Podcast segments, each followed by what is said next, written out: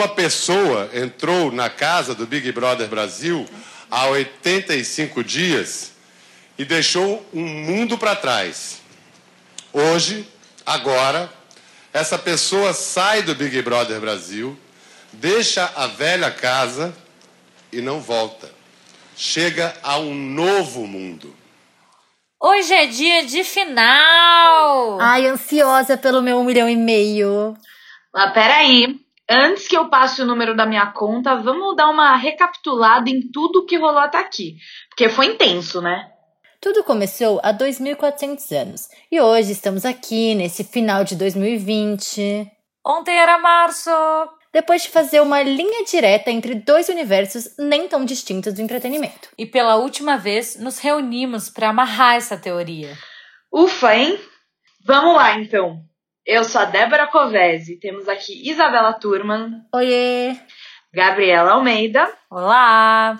E hoje nós vamos de VTzão de despedida.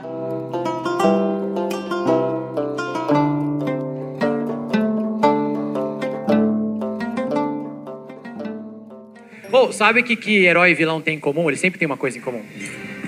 Os dois acham que estão certos. Como vocês. Todo mundo tá. Eu tô certo, eu tô certo, eu tô certo, eu tô certo. Ninguém tá errado nessa. É impressionante, tá todo mundo certo. Aí um chega pro outro e fala assim: Não, mas eu tenho a minha verdade, você tem a sua. Pô, como é que faz isso? Não existe mais verdade, então, assim, eu tenho a minha, você tem a sua? Como é que, como é que faz esse negócio? Como é que a gente explica pro Aristóteles, que está sempre ligado no Big Brother Brasil, grande filósofo? Cada um tem uma verdade diferente, é isso. Fato, como é que a gente faz? Comecemos do princípio. O que é, afinal, o reality show?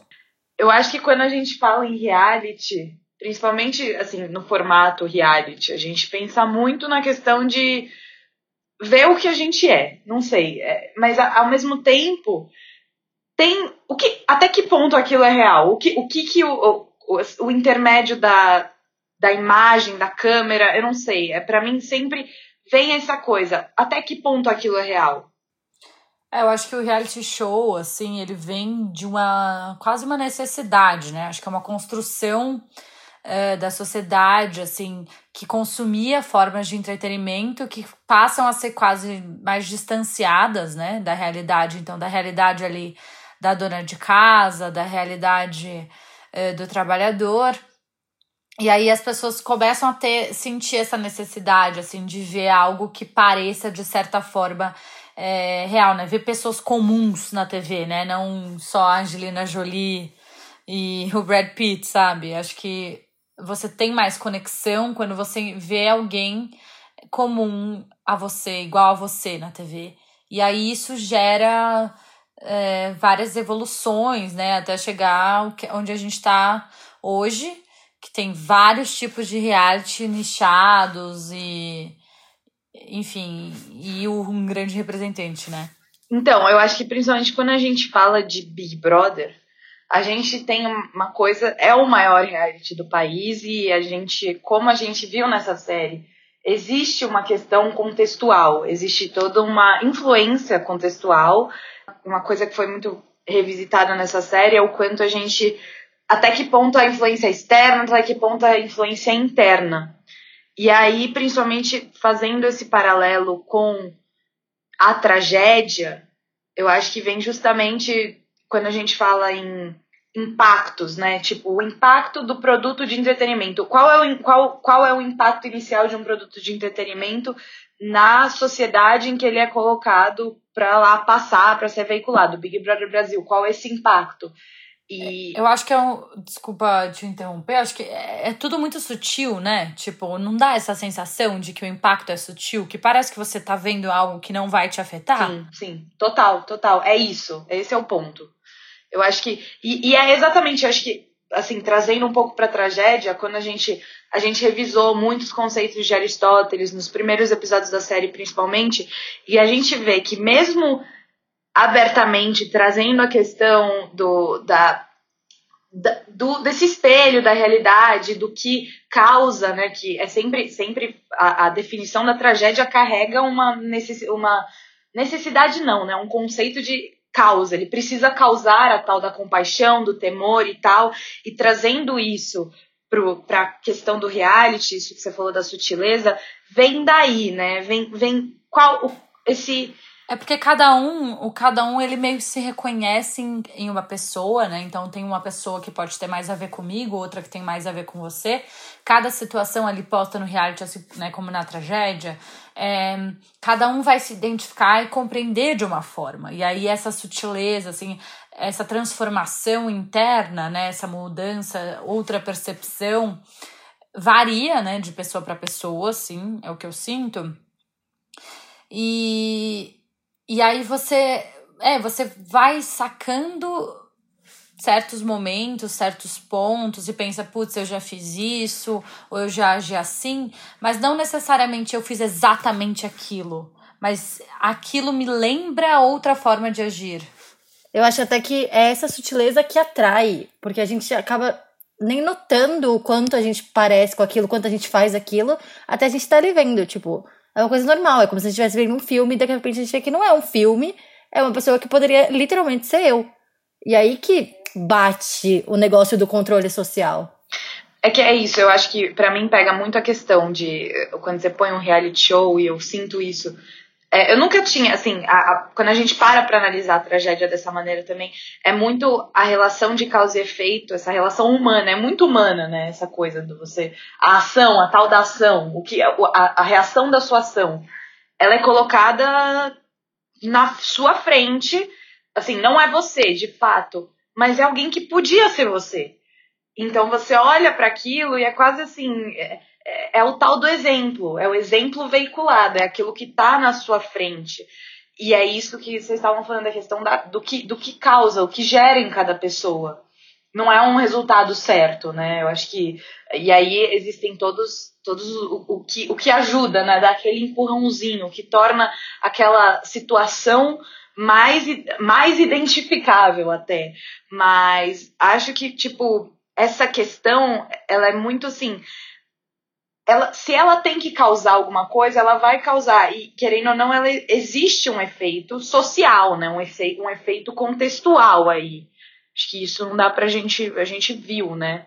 É, não, eu acho que tudo varia, assim, da mesma forma que varia, então, algo que pode me afetar e não afetar vocês, ou afetar a pessoa que tá ao meu lado, é algo que me afeta, me afeta hoje pode não me afetar no futuro sabe?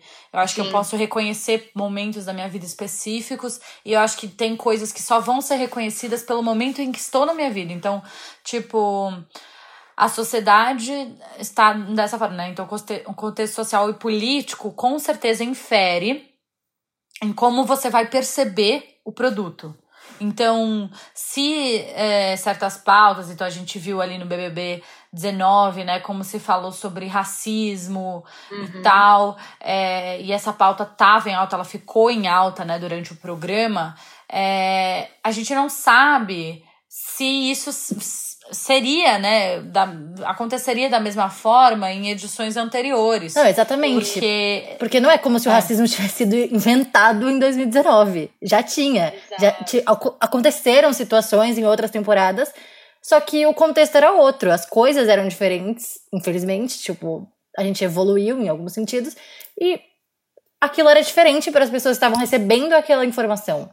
Eu acho que pra, dá para pegar muito uma coisa, a gente tá falando é, vocês falaram essa questão de estava presente em outras temporadas. De fato estava, mas, por exemplo, a gente fala do BBB 1. Tipo, a gente levanta muito a questão da ingenuidade, entendeu? Existe uma ingenuidade de estar naquele ambiente pela primeira vez e existe a ingenuidade do público de estar tá assistindo aquilo pela primeira vez. Sabe, acho que. É, e, e mesmo assim a gente nota que, mesmo de primeira, sempre se procura a trajetória daquela pessoa, né? Aquela, aquela, aquele indivíduo que erra, que é humano e a gente gosta, né? A gente fala muito, a gente brinca muito com a coisa do, ai, gosta de um drama, gosta de uma reviravolta, porque é humano, né? Errar é humano e também é, é isso, a maneira é, é justamente na tragédia a gente vê isso com os heróis da tragédia, essa questão de lidar com o erro, como você, o que você faz com esse erro? É aí que tá o, o pulo do gato, né? É, eu acho que assim, no primeiro.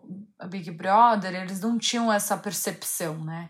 Do a, a gente vai errar, o que você falou da ingenuidade, a gente vai errar e a gente vai causar certa, é, certa reação, né? É, eles estavam ali de teste, né? Quase. Acho que tava todo mundo de teste, do Pedro Bial ao Bambam, sabe? E a gente uhum. aqui como público. Então, era a primeira vez que tinha essa espetacularização da vida real, né? Entre aspas ali, numa mídia tão disseminada, né? Assim, então é isso que a gente falou bastante de audiência e tal. É, muita gente, muitas pessoas assistiam aquilo é, sem nem saber direito, né? Era uma curiosidade mesmo. Então, era a curiosidade pela vida comum, é a curiosidade para aquele espectro, aquele, a curiosidade para você, você ver uma pessoa escovando o dente e ao mesmo tempo ver, tipo, ela, ela cometendo uma falha ali, né? Falando uma, uma besteira e, e depois como que ela vai agir a partir daquilo. Acho que tem, tem muito disso, assim.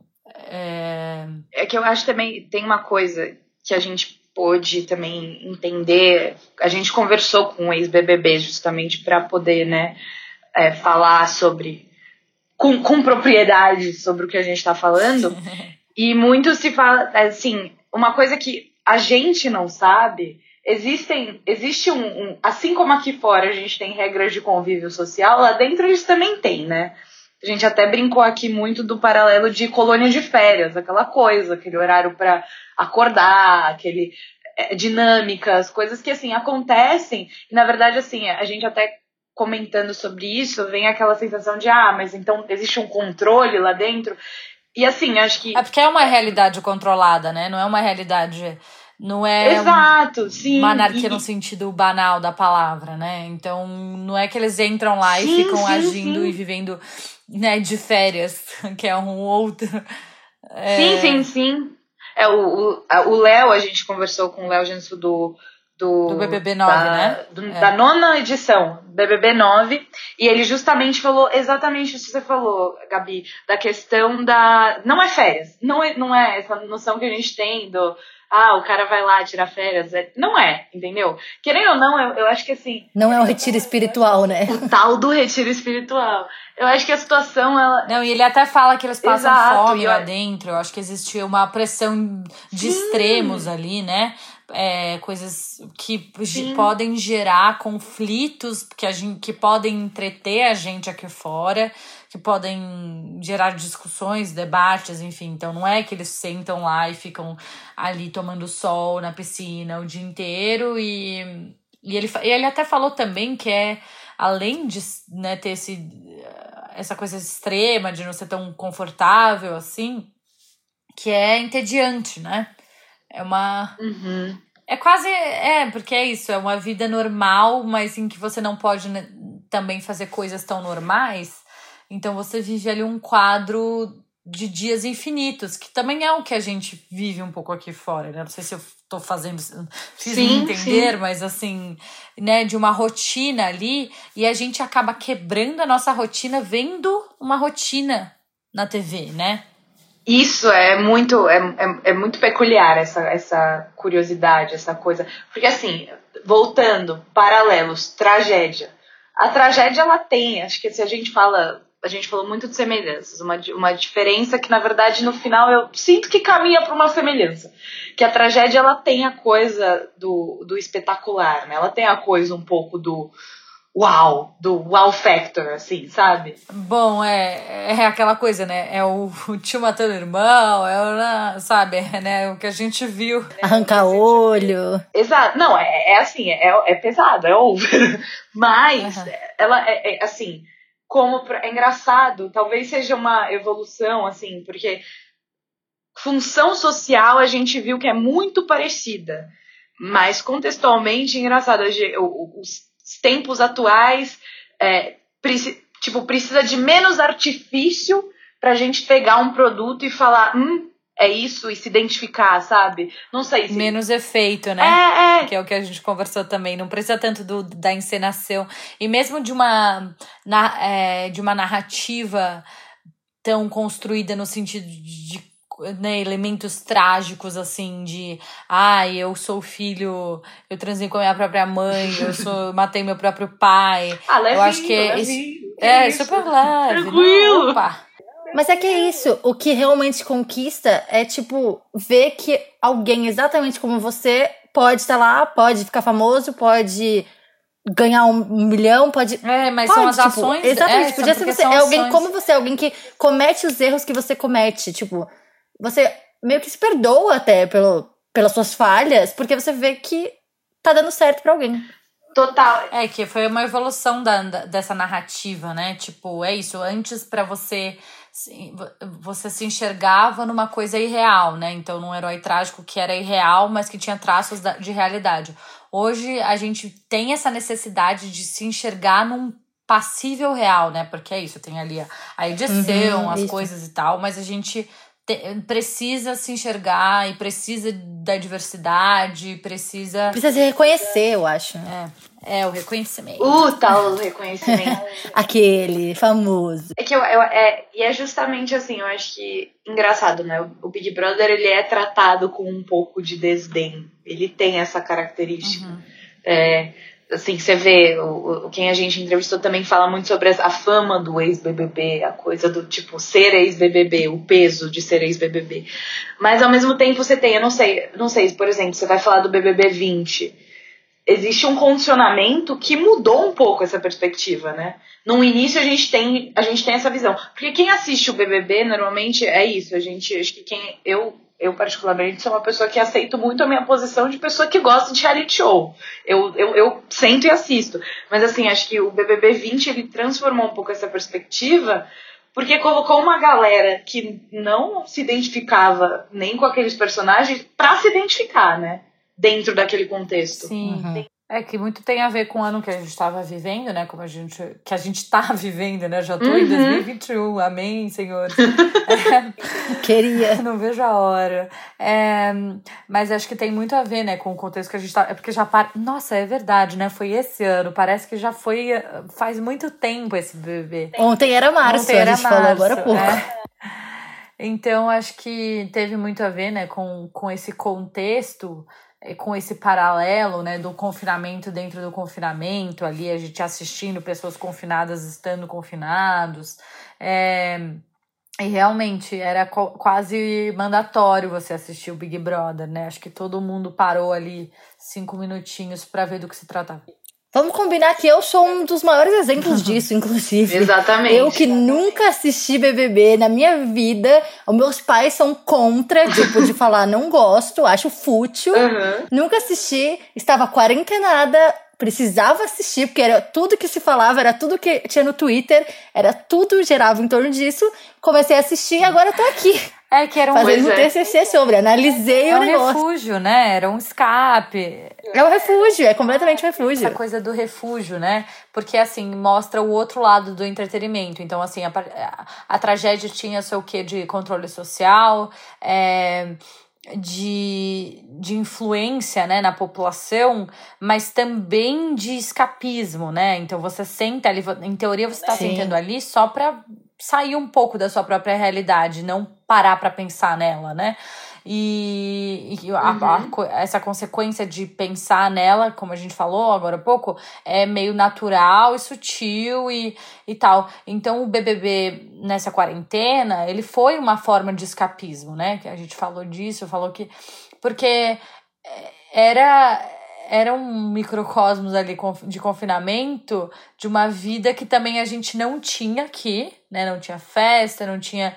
Era um é, entretenimento puro só que ao mesmo tempo tinha todo esse lado de reconhecimento, da gente compreender, né, um pouco o que eles estavam passando ali e como você age dentro, né, dessa da coisa que o Léo falou, né, do, do tédio de você estar tá preso numa casa e você ainda segue as regras, então você ainda tem o seu home office, você tem não sei o quê, mas uhum. enfim. Eu acho que uma coisa interessante que a gente analisando isso veio, veio de uma maneira muito mais natural, muito natural, inclusive. A gente estava muito disposta a fazer esse, esse paralelo, a gente notava em cada episódio as semelhanças, mas é, para mim, um momento que eu acho que vale a gente ressaltar é quando deu essa, aquela percepção do, por exemplo, BBB 19 como uma marcha, né? Como erro, uhum. como aquele erro que todo, as pessoas assim. O Brasil, assim, quem acompanhava realmente não foi uma temporada de níveis de audiência estonteantes como a última, mas foi um foi assim uma coisa assustadora. A gente viu coisas escancaradas, racismo escancarado, e foi assustador. E justamente é, essa transformação. Então, a marcha, vem o reconhecimento, e aí, e o BBB 20, essa, essa, essa mudança, né? A tal da peripécia. Acho que essa, uhum. essa análise foi muito interessante também. Como até no ciclo desse negócio da realidade, né? Na nossa realidade, ou na realidade retratada no reality, até ela tem esse, essa linear, linear, linear, opa, opa, alô, vocês entenderam? De, de mesmo como o Aristóteles organizou, sabe? Aquela coisa de como funcionam essas relações. Então, acho que isso foi um ponto muito interessante, assim, de que a gente. É, eu acho que a gente percebeu isso na análise, né? Sim, o reality é tão Sim, trágico é. que até sem querer rolou isso. É isso, tipo. É, foi sem querer, tipo, acho que foi uma coisa muito. A gente sentou pra, pra estudar esse, essa temporada e aí. Tava na cara. Escrevendo ali, falou, putz, não é que é, é muito metalinguístico, né? meu, metalinguístico, meu. Nossa, que metalinguístico, mas é que foi engraçado, porque é isso, é a marcha. É, a marcha da própria série e a marcha social, né? Assim, acho que extrapola um pouco. É isso, né? Acho que foi uma, uma das a vez mais intensa, né? Que se falou de, de a, a primeira vez assim mais intensa que se, que se falou de pautas sociais e e da importância de se debater isso, né? Porque na verdade a edição de 2019 a gente escancarou é, os preconceitos, escancarou o racismo, escancarou tal, mas não debateu como foi debatido dessa vez, talvez, né, em 2020. Acho que ficou esse aprendizado, né? Peraí, a gente comete isso aqui, a gente precisa debater esse erro, a gente precisa debater a nossa estrutura social. Então é você sair da, da tragédia e ir pra Ágora lá conversar Uau. com os barbudos, falar, tipo, mano, então, essa política tal, isso, isso aqui é aquilo lá X, assim, né? Como que a gente vai lidar? Acho que é, acho que é um pouco disso, assim, não. Né? Eu acho que jogando também para um outro lado, pensando aqui enquanto a gente fala, eu acho que como essa questão de reflexo, ela é tão forte que você tem muito isso, assim, você, fazendo uma linha do tempo, é, a gente fala muito, por exemplo, do BBB 20, a gente faz um paralelo com o BBB 10, com a coisa do tipo, Dourado passou, Dourado se foi convicto, um herói convicto, ele errou, foi homofóbico, assim, uhum. foi, foi, foi. Bielzinho passou pano, mas ele foi. foi. Não, não adianta falar Biel, não adianta falar. Foi sim, é, passou pano. E hoje acho que se o é Thiago Leifert passasse aquele pano. Ele ia ser cancelado no Twitter. Entendeu? Prior não passou, entendeu? É. Acho que é isso, acho que é essa questão. Prior, não Prior passou. não passou. Uhum. Então acho que a gente pega isso. Então, é, quando a gente estava fazendo, principalmente quando a gente conversava sobre o BBB, BBB 20, veio muito a questão do, por exemplo, a ah, pauta feminista, certo? Tipo, é uma coisa que assim aconteceu num reality, aquilo lá, aquela união, que é uma coisa Sim. que você vê, é coisa, sabe, essa formação, mas assim, não se via no programa e não se via não também se na via. sociedade. Acho que é isso, acho que as mudanças. Não numa TV assim tão que tá nas casas de tantas pessoas. Exato, né? de... exato. Tão aberta assim. Uhum. Tipo, é uma mudança de perspectiva lá dentro que é aqui fora. Eu acho que aqui fora primeiro, ok. Sim. Mas quando você. quando Tudo bem. Primeiramente aqui fora, certo? Mas assim, colocada Sim, lá em perspectiva, entrar, você pega uma menina, vamos supor, uma menina de 13 anos, assistiu o BBB, viu lá, achou Manu Gavassi da hora, sabe? Com ela. E não é nem só a menina de 13 anos, mas a senhora de 65, às vezes. É isso, é isso. Uhum. É. E, é, e, Tipo, nem todo mundo. É, é, existe um público do saia justa, sim, né? Sim. Que já, já sabe e já tá, já tá em outra, talvez, etapa ali do debate. Uhum. ou não também, mas enfim. E existe um público que não tem, não é, não, não é nem que não tem acesso, mas que às vezes não parou para pensar, e é isso, acontece aquele reconhecimento na sutileza ali, e, enfim, no incômodo, que você olha para a situação que aconteceu com a Bianca, sim, com o Patrick, sim. e fala: Eu já passei por isso. Sim. E você só se reconhece naquele momento, porque da mesma forma que talvez ela tenha normalizado o que aconteceu e não compreendido, assim, tanto, né, o, o assédio, falado, enfim, é, a gente também faz isso, né, na nossa vida. Então, acho que você enxergando ali na sua frente, no outro, você vai trazendo isso para sua própria vida. Então você vai trazendo essas novas percep percepções. Então o feminismo, é, numa visão geral, ele acaba sendo mais valorizado e ele deve aparecer mais nas próximas edições de uma outra, sabe? Sim, sim, sim. É o que a gente enfim, seria Espera, o mais ou menos natural, mas, né? Mas não sei também. É que é exatamente, acho que é, fazendo essa relação final, assim. Acho que é aí que se comprova a tese, sabe? É aí que, se, que o, o efeito é muito parecido. E, e, é isso, a função que desempenha. É aquilo de você olhar para a pessoa, é, previne seu erro. Eu acho que é isso. Essa, é, que a tragédia ela tinha muito, né? A gente analisou, ela tinha muito essa característica do, da, o controle é sutil, então é o que a gente já falou. Social. Uhum. É, mas assim, é um, não, quando a gente fala controle social, eu sempre fico pensando, ah, é controle social, fantochinho, sabe? Grande irmão. Uhum. E não é, é uma coisa muito como vocês como a gente falou. É uma coisa pequena, é sutil, é isso, é, é sutil, é uma coisa que você nem percebe, mas te muda. E reside muito nessa questão, que é, é isso, assim, a, a, a tragédia tinha muito essa questão. Você vê o cara lá praticando incesto, tudo bem, ele, você percebe, ah, ele errou Ai, mas eu não quero passar por isso. Não vou, sabe? E, e querendo ou não, o BBB causa. Tem essa. Tem esse papel de te fazer pensar, de ter pena do cara, de falar, ai, putz, é assim que se aprende com ela, ele aprendeu com os erros. E a segunda chance, né? Tipo assim, é aquele, aquela coisa da segunda chance, assim. Que nem a, a gente entrevistou a Laís Veronese, que assiste desde o primeiro BBB, e ela falou muito da segunda chance em relação ao Dourado, né? Então você olhar para uma situação é, de erro, né, uma situação complicada, e, e dar uma segunda chance para aquela situação, né? Como uhum. que você uhum. vai agir a partir dali, dar uma segunda chance para aquela pessoa que cometeu aquele erro, sim, né? Sim. Eu acho que, é, que a tragédia não deixa de ser isso um pouco também, né? É você dar uma segunda chance pro herói, como o que, que ele vai fazer? Ele errou? Ele é o vilão? Ele é. Ou, ou ele quer tentar entender, ele quer tentar melhorar, ele quer.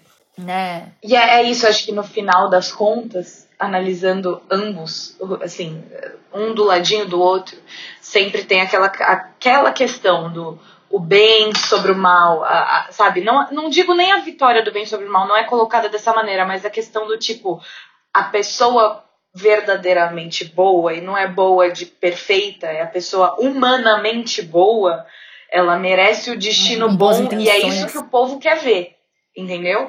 E eu acho que Sim. o que pega do Big Brother é isso. Na tragédia você tinha aquilo escrito, você tinha aquilo estava lá para isso. Pessoa com pessoa que mere, justamente merece o seu, sabe? A sua, uhum. ela, ela vai ter, vai acabar tendo. É, vai ter a compaixão do público. Mas justamente o público no Big Brother é uma escolha. E mesmo assim eles escolhem, entendeu? Então acho que esse é o efeito perfeito. Tipo, efeito perfeito é difícil. Mas, tipo, essa é a questão. Tipo, você não. Tá lá o que tava lá, o que tava lá na tragédia, que é essa questão de você olhar e você escolher absolver aquilo, entendeu? Absolver a pessoa, absolver aquele indivíduo. Sim. E dessa, no BBB você tem a opção de absolver ou não, você que decide. Mas vem justamente daí, acho que esse é o ponto. Você vai criando destino. Acho que é, tem até uma coisa engraçada, né? Porque às vezes, quando, na tragédia, o que a gente analisou é que o público ele sabe antes do próprio herói trágico o uhum. seu destino, no, o que ele errou, onde ele errou, o que ele fez. Então, né, o público assistindo Édipo Rei, ele sabe antes do próprio Édipo que ele é. Um, que ele matou o próprio pai e casou com a própria mãe. É, a gente assistindo o BBB, né, consegue absolver as pessoas, assim, e, e, decidir esse destino, porque a gente meio que já Sim. sabe o destino que Sim. a gente vai dar, sabe? É quase como se a gente já soubesse o destino. Então, você já sabe o destino do Dourado, ou a Globo pode até fazer você saber o destino, né, querer, querer impor ali um, um, um destino, enfim. Edições, né, edições. Faz parte, né, dessa realidade. É, faz parte dessa realidade que, na verdade, é uma realidade que a gente vê sim, fragmentada, sim. né? E mas acho que tem muito disso, assim. Na tragédia você sabe o destino, e aí na, na, no reality show também você sabe, ou você pode saber, né? Você pode tentar ter o controle desse destino do herói, do bem e do mal, de quem merece aí essa palavra da magastura, é, de quem merece ser absolvido, de quem merece o voto, ou o coitado daquele que esteve no paredão, o coitado, sim, sim, sim. sabe? É, é isso, acho que tá aí o ponto. E querendo ou não, acho que é, são reflexos. Até o Minha ter ganhado no último, reflexo. E eu acho que é isso, acho que se Aristóteles olhou para frente e acreditou nessa evolução, entendeu? Então acho que dá para acreditar também e não só acreditar, é tudo mutável. Acho que a gente fala, é, como, falou muito disso, contextos. Mas, né? Eu acho que como uhum. reflexo, esse ano nos demos bem, que continue assim, sabe? É, exato. Porque a gente vê um retrocesso, né? Mas a gente vê ali naquele momento uma esperança, né? É uma, é, é como, quase é a peripécia ali, a gente tá almejando alcançar, né, ali o, a, a consequência da peripécia, assim. Exatamente. Exatamente. Esperemos, né, Brasil? É, estava falando agora do BBB 20 e, sei lá, eu até falei, o BBB 20 para mim ele não é o, o final de um ciclo, ele é o começo. Ele, a partir de agora, as coisas vão ser assim. Porque depois que isso foi colocado em prática, tipo, não tem mais como voltar atrás, eu acho. Faz tipo, sentido. Tipo, não tem como ignorar o que aconteceu esse ano nos próximos anos. Não tem como fingir que não aconteceu, não tem. Grande. Né? A partir de agora. Não, e é, é perfeito, é isso. E é essa mudança sim, social, sim. entendeu? É isso. Essa, essa é, é, o que ele provocou nas pessoas. Olha só. Olha só. É, olha só. Aí tá aí, tá aí posto, colocado. Então, eu acho que é essa, assim, quando a gente pensou em, em juntar esses dois, veio muito dessa. Esses dois, digo, quando a gente pensou em juntar tragédia grega, Big Brother Brasil, o caminho foi natural. Acho que eu acho que esse é o importante. É, e foi, foi se traçando de uma forma muito nítida cada vez mais nítida. Foi, foi ficando óbvio. É. Exatamente, exatamente. Então acho que por isso, acho que a gente até brincava de falar, ai, que maluco, que, que, que brisa, né? Que coisa que nossa. viagem, nossa, Mas, que viagem. Não é, não é. Eu acho que, principalmente quando a gente fala em entretenimento, o entretenimento ele sempre tem uma função. Por Sim, mais ele purifica, sutil, né? Ele purifica a catarse. Sim. É a nossa catarse. É, você sai ah, dali renovado. É o shot oxidante é de limão. É mais eficiente que seu shot antioxidante de limão. E gengibre. e gengibre. Mas é isso, é justamente. Eu acho que a catarse é o, é o ápice. Eu Sim. acho que é isso. É, o, a catarse é o ápice. E acho que talvez esse BBB tenha.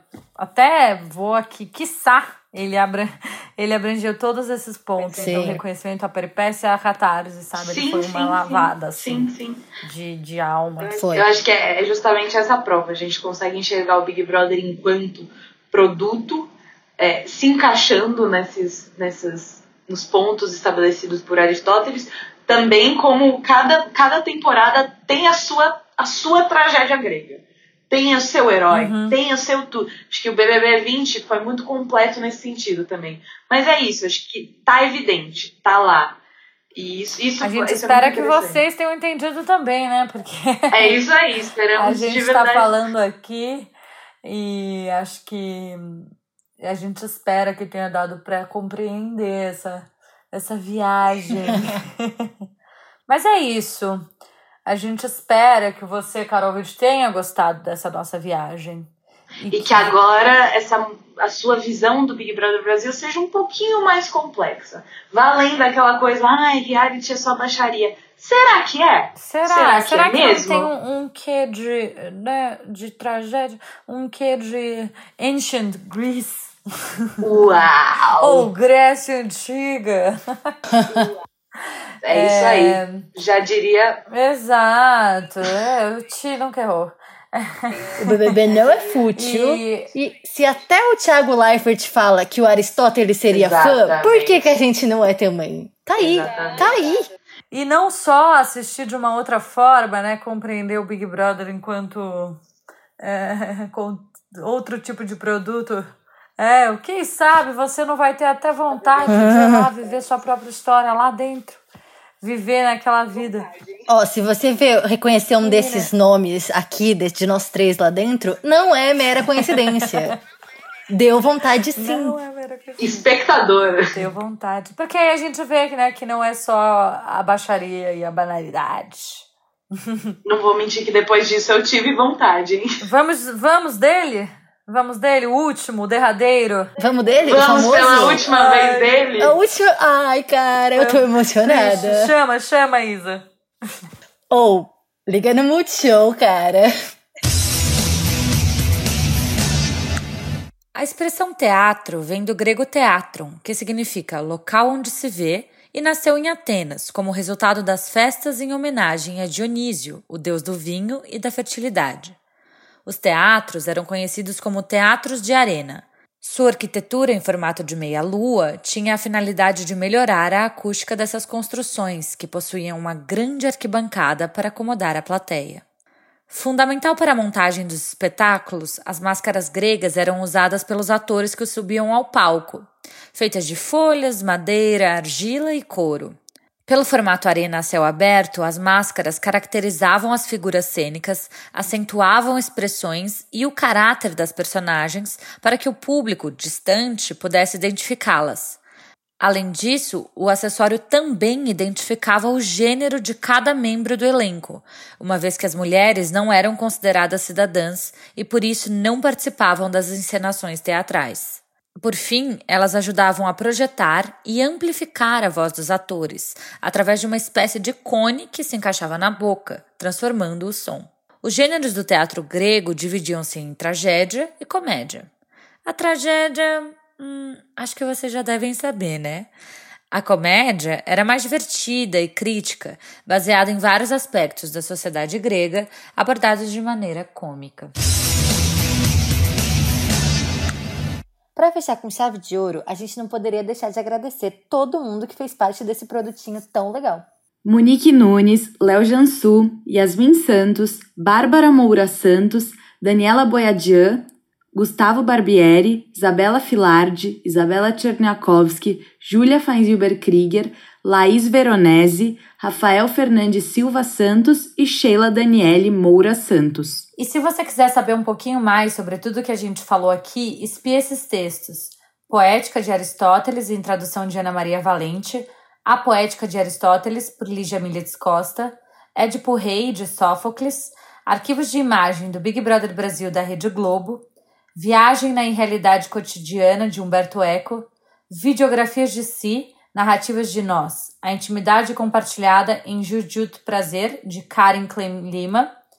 Heroínas Pós-Feministas, As Contradições da Produção Audiovisual Feminina no YouTube, de Lígia Campos de Cerqueira Lana. New Options, New Communities, de Kirsten Drotner. E essa série foi editada por Binho Prod. Valeu, Binho! Uhul! Valeu, Binho! Tchau! Falou!